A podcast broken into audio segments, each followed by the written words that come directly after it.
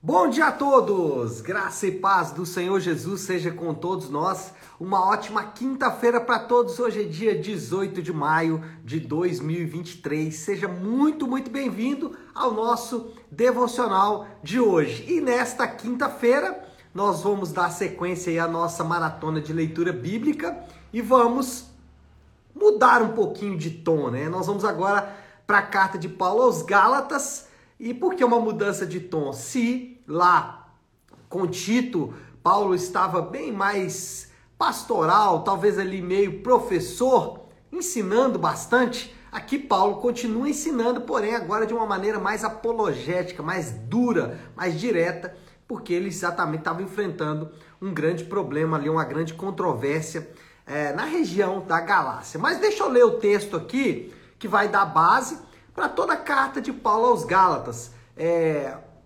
precisamos e se queremos ser fiéis às Escrituras, nós temos que nos manter falando do assunto que o autor está falando. E o que Paulo está falando na carta aos Gálatas? Eu acho que resume bem o versículo 11 do capítulo 3. Então, Gálatas 3, 11 diz assim: É evidente que diante de Deus ninguém é justificado pela lei, pois o justo viverá pela fé.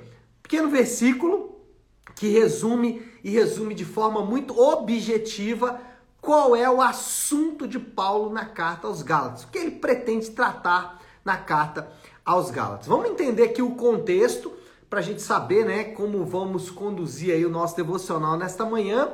Paulo, como eu disse, ele está enfrentando uma grande e perigosa controvérsia na região da Galácia.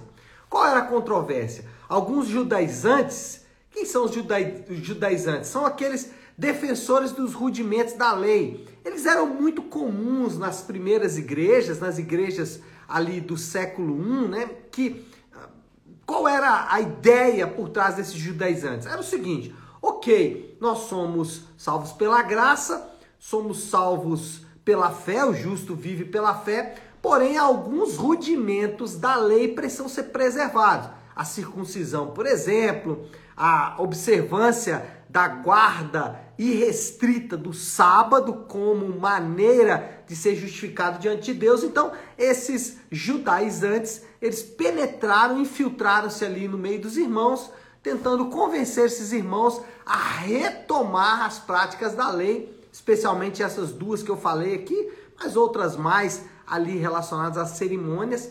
E Paulo então precisa escrever aqui essa correspondência, onde ele vai responder a estes judaizantes é, e principalmente vai reforçar um, uma doutrina que é tão valiosa para nós enquanto crentes, que é a justificação pela fé. Então, a resposta de Paulo a esses judaizantes vai em três direções. Primeiro, Paulo vai estabelecer a diferença entre fé e lei. Já no versículo seguinte, o versículo 12, a parte A do versículo 12, Paulo fala assim: a lei não é baseada na fé.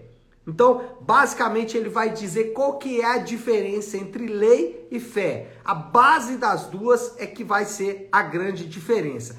A diferença prioritária está na confiança. Um confia na obediência, na sua própria obediência. Então, os judaizantes, qual era a confiança deles? E todos aqueles que obedeciam à lei, aqueles fariseus que Jesus é, teve profundos embates, discussões com eles durante o seu ministério na terra, esses judeus, esses fariseus, esses judaizantes, eles tinham uma confiança de que se eles obedecessem à lei de Deus, Deus então os abençoaria, os salvaria e daria todas as coisas boas para ele, para eles. Então, a ideia aqui é uma troca de confiança. Enquanto que a lei confia na obediência própria, a fé confia na obediência de Cristo. Então, essa é a diferença básica, e aqui vale fazer um comentário que a lei ela não é ruim. e ela também não pode ser descartada facilmente. Tá? O problema está na forma de aplicar a lei. Lei não deve ser descartada. Não podemos jogar a lei fora, dizer, olha, a lei não presta mais e não precisamos mais obedecer à lei. Não é isso que Paulo está ensinando. Inclusive aqui no, no próprio texto, ele vai em algum momento dizer isso, que a lei é boa. E de fato é boa. A questão não é se a lei deve ser utilizada ou não, é a forma como a lei é utilizada. A aplicação da lei é que é o problema. Os judaizantes diziam que eles deveriam obedecer para obter a bênção de Deus. O que Paulo estava ensinando é que nós devemos confiar na obediência de Cristo e pela fé, ou seja, pela confiança que temos na obediência de Cristo, nós somos então abençoados ou justificados, para usar o termo que Paulo usa aqui. Então, a primeira coisa que Paulo vai dizer é qual é a diferença entre lei e fé. Um está baseado na nossa obediência, outro está baseado na obediência de Cristo. E Paulo defende que a baseada na obediência de Cristo é que é a correta. A nossa obediência, ela primeiro vai ser sempre falha e segundo ela não pode justificar os homens, como Paulo disse aqui no versículo 11, é evidente que diante de Deus ninguém é justificado pela lei. Então Paulo já dá o tom de qual que é a diferença entre as duas. Bom, feita a diferença, Outra, é outra resposta de Paulo aqui é que a justificação ela é muito aplicável. Olha aí a parte B agora do versículo 12.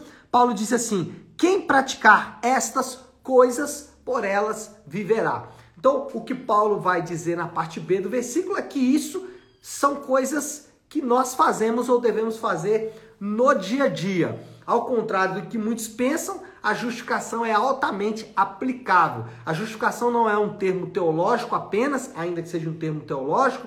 A justificação não é uma doutrina bíblica apenas que está restrito aos meios acadêmicos, não. A justificação ela está no cerne, ela está na essência, é como ah, as, as linhas ali da carne, é como as fibras do nosso corpo, ela está, ela está entranhada na nossa vida, não há como nós nos livrarmos é, da justificação. A diferença é, ou seremos justificados pelas obras da lei, ou seremos justificados pela fé. Mas todos seremos justificados, não importa quem seja. Você está me assistindo, você que está me ouvindo, eu, qualquer pessoa, nós trabalhamos a justificação o tempo inteiro. Eu vou mostrar isso.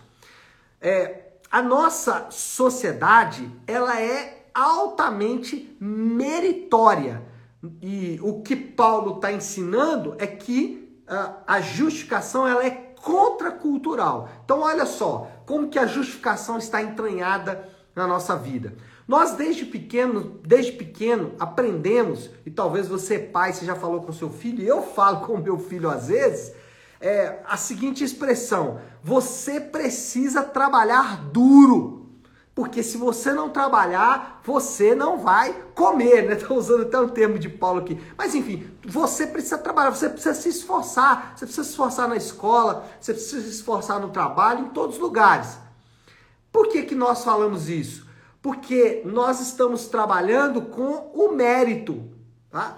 Vou dar até um outro exemplo aqui. Alguém disse assim: você tem mérito, por exemplo, por causa da cor da sua pele, ou branca ou negra. Então o mérito está na cor da sua pele, o mérito está no seu trabalho duro. Por isso que a justificação pela fé ela é contracultural, porque a justificação pela fé vai dizer não, você não vai ser justificado pelo seu trabalho duro, você vai ser justificado pela fé. Então, a primeira coisa aqui quando a gente fala que a justificação é aplicável, é que ela é contracultural. É, então, como que nós aplicamos a justificação pela fé no nosso dia a dia? De duas maneiras. Primeiro, não precisamos fazer coisas para sermos aceitos por Deus. Nós fazemos porque já fomos aceitos. A ideia aqui é o seguinte: você não precisa trabalhar duro para ser aceito. Você foi aceito, por isso trabalhe duro. A ideia é que o nosso valor não está no que fazemos. O nosso valor está no que Cristo fez por nós. Sendo assim, eu posso fazer, mas a motivação está completamente desconectada da, do que nós normalmente utilizamos. Então, eu sou um bom pai porque Cristo me aceitou. Eu não sou um bom pai para que Cristo me aceite. Outro exemplo está na identidade. Nós não precisamos é, ser para sermos aceitos. Tem aquela frase bem famosa, né? é, não é sobre ter, é sobre ser. E é isso mesmo. Só, só que nós não precisamos ser para sermos aceitos. Nós somos pela graça de Deus. Então, quem nós somos? Nós somos porque Deus nos deu pela graça. Então, nós somos justificados não pela nossa ação. Nós somos justificados por aquilo que Cristo fez por nós. Percebe que ou somos justificados pela lei ou somos justificados pela fé. Pastor, eu não posso mais falar para o meu filho para trabalhar duro? Deve falar para ele trabalhar duro, mas nunca deve ensinar para ele que o valor dele está no trabalho ou no que ele vai conquistar no trabalho.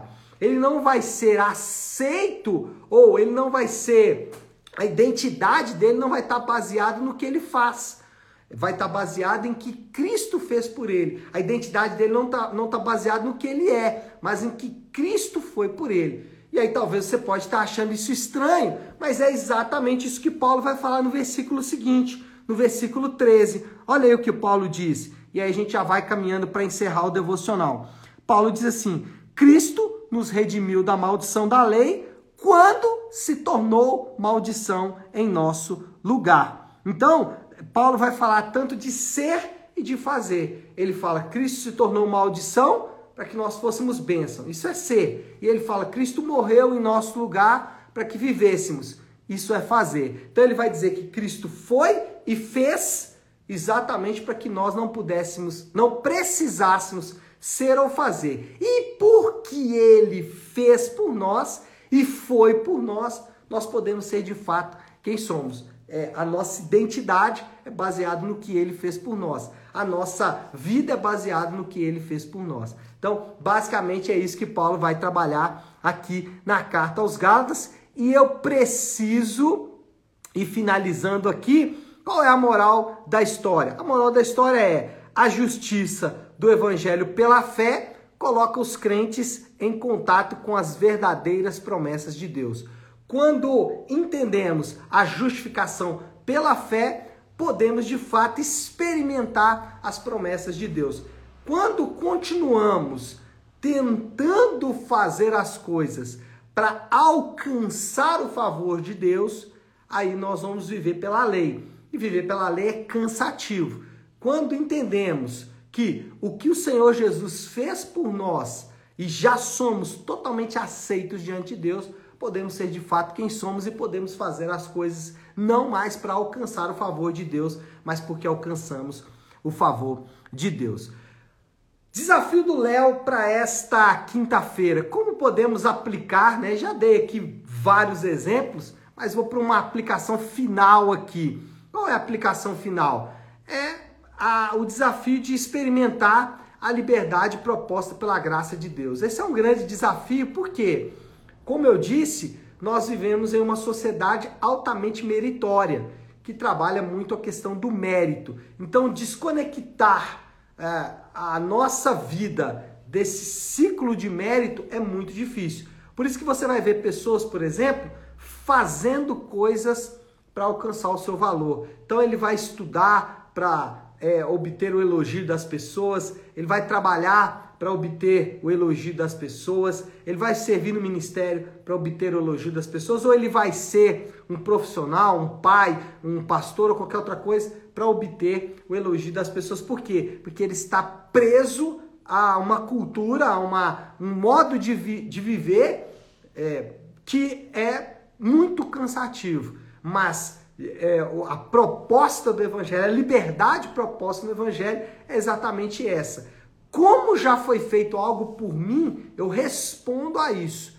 Eu não vivo para que isso aconteça na minha vida, mas eu respondo a isso que aconteceu. Então eu posso sim fazer as coisas, mas agora não mais o meu valor está no que eu faço. Eu posso ser sim, mas o meu valor não está no que, eu, no que eu sou. O meu valor está no que Cristo fez por mim e no que Cristo é por mim. Eu coloco o meu valor e a minha identidade fora de mim mesmo e aí posso experimentar a verdadeira liberdade. É isso que a, que a, o, a carta de Paulo aos, aos Gálatas está propondo. Bom, vamos orar, vamos colocar tudo isso aí diante de Deus, sabendo que isso é um grande desafio. Vamos pedir que o Senhor nos dê graça para viver desta maneira e experimentar essa liberdade que é, foi nos proposta em Cristo Jesus. Vamos orar? Querido Deus, Pai de amor e graça, Senhor, nós queremos reconhecer que a tua palavra nos desafia, Senhor, a um modo de viver completamente diferente. Não por acaso o Senhor é, nos disse, através do apóstolo Paulo, que devemos transformar a nossa mente, porque a nossa mente ela é ligada às obras de justiça e precisamos olhar para as obras que o Senhor realizou por nós e quem o Senhor é por nós, e assim obter o nosso valor e a nossa identidade. Muitas vezes, Pai, nós colocamos aquilo que somos e aquilo que fazemos como prioridade na nossa vida, mas devemos olhar para aquilo que o Senhor fez e aquilo que o Senhor nos transformou através do teu evangelho, através do teu sacrifício na cruz. Nós oramos Entendemos que isso é um grande desafio e pedimos que o Senhor nos ajude, Pai. Assim oramos em nome de Jesus. Amém. Amém, meu povo? Bom, então é isso. Nós vamos ficando por aqui. Que Deus te abençoe. Uma ótima, uma excelente quinta-feira para todos. Fiquem com Deus.